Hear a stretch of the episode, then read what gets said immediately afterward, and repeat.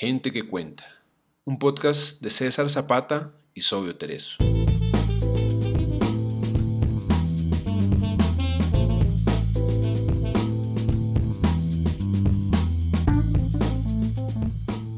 Gente que cuenta es un espacio para leer autores latinoamericanos poco conocidos. Gente que puede que no esté en tu radar, pero siempre tiene algo bueno que contar. Pequeños autores, grandes obras.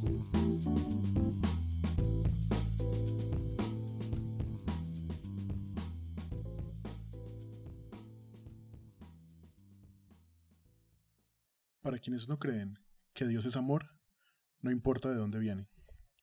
Pero, ¿a dónde se va el amor cuando alguien se muere? De eso versará la siguiente historia. Publicado por Fénica Editorial. Si hoy, de Cintia Giselle Lama, autora argentina, radicada en Buenos Aires. Si hoy tuviese 10 años, estaría levantándome para desayunar en lo de Antonia. Me hubiese servido galletitas de una lata que guardaba en la alacena allá arriba de todo. Hubiésemos pactado un secreto más, no contarle a mi mamá que comía galletitas de manteca. Yo hubiese tomado el té mientras ella se cambiaba de ropa para ir al cementerio. Hubiese dejado a mínimo la olla del estofado y los ravioles con las cajas abiertas. Antonia no llevaba cartera ni bolsa. Le gustaba llevar el monedero en la mano. Hubiésemos caminado por 3 de febrero hasta Intendente Beco, y desde ahí, bordeando las paredes altísimas, me hubiese sentido confundida con el grafiti que decía Todas las noches me mato, resucito con el desayuno, al lado de Prohibido fijar carteles. Caminaríamos despacito porque la rodilla y la cintura y el bastón de Antonia la harían más lenta y me hubiese dicho que quisiera verme cerca. Llegaríamos a la esquina de Don Bosco y yo me olvidaría automáticamente de la regla de quedarme cerca suyo. Correría al puesto de flores de Aurelia para elegir un ramo. El que más te guste, diría Antonia, y así sería siempre. Me hubiese contado la historia de cómo se conocieron con Aurelia una vez más.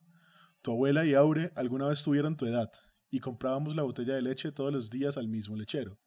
Y mientras Aurelia prepararía las margaritas de colores y se reiría de sus palabras. Diría que los años vuelan y me regalaría un almanaque con un perrito en una canasta. Luego, empezaría la hazaña, subir las escaleras con Antonia. Yo hubiese subido corriendo a apoyar el ramo arriba de todo y bajado otra vez para acompañarla. Me hubiese parado muy cerca para agarrarla con mis dos manos del brazo izquierdo, con el que no sostenía el bastón, para que no se caiga como tal vez hubiese tenido que agarrarla y abrazarla a alguien para que su cadera no se rompiera. La abuela está delicada, me decía mi mamá, pero yo la veía subirse las escaleritas para limpiar la cena casi siempre y me parecía que podía todo. Nadie me decía que yo no podía evitar que se siga rompiendo. Por suerte eran poquitos escalones. Antonia no usaba la rampa. Eso es para las sillas de ruedas y los cochecitos de bebé, tesorito. Cuando llegáramos a la puerta, que en realidad era más una entrada gigante con rejas, hubiese estado abierto. Me preguntaría si alguna vez cerrarían el cementerio y cómo harían para no dejar a nadie vivo adentro. Hubiese espiado en la capillita a la izquierda para ver si podía ver algo que no hubiese visto antes. Una persona muerta en un ataúd abierto, o alguien con alguna malformación. Me hubiese escabullido en grupos grandes de personas y mi abuela me miraría con cara de enojada y hubiese sabido que no tenía que estar ahí no entendería el dolor de los demás, pero creería que el mío se diluiría con el de ellos y sería más llevadero.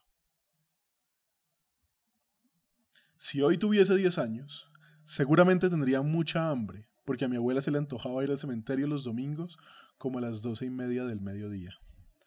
Antes de que Aurelia cierre, tesorito, así me decía y yo no podía sonreírle. ¿Acaso no es la muestra más profunda de amor que alguien te diga así? hubiésemos hecho la vuelta grande, es decir, pasar a visitar a todos sus conocidos, a la tía Iris, a la prima Consuelo y a la tía Magdalena. Hubiese leído todos los nombres de las placas de las otras personas, contándole a Antonia cuáles me parecían las casitas más lindas, diciéndole lo mucho que me gustaría que la mía fuera así algún día.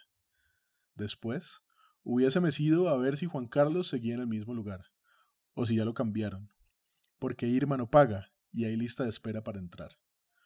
Por último, hubiésemos ido a ver a Cata y a Julio, sus papás. Para ellos serían las flores. Mis ojos de 10 años hubiesen visto una placa gigante con sus nombres, un retrato con sus caras y un florero con muchas flores. Mi abuela se hubiese sentado en el piso, me gustaba verla hacer ese esfuerzo, mientras yo lavaría el florero en una canilla cerca, tiraría las flores en un tacho en el camino y pondría el ramo que compramos. Ya está.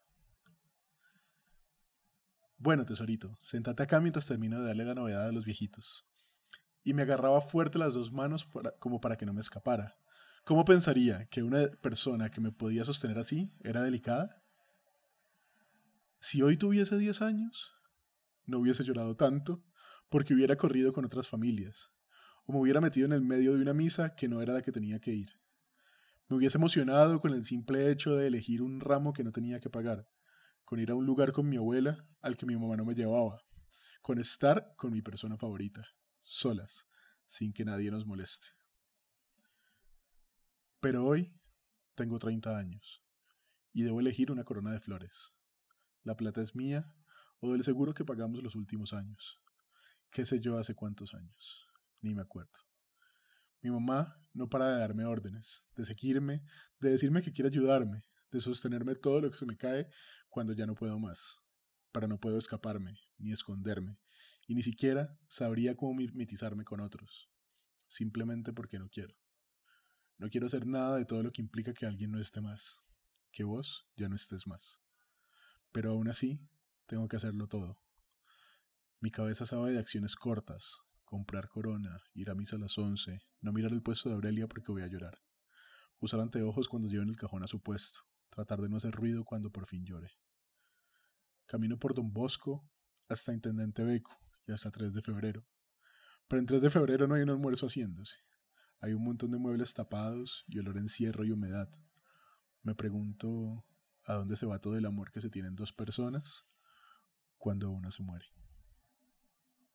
Escuchaste a César Zapata en Gente que Cuenta. Muchas gracias por escucharnos.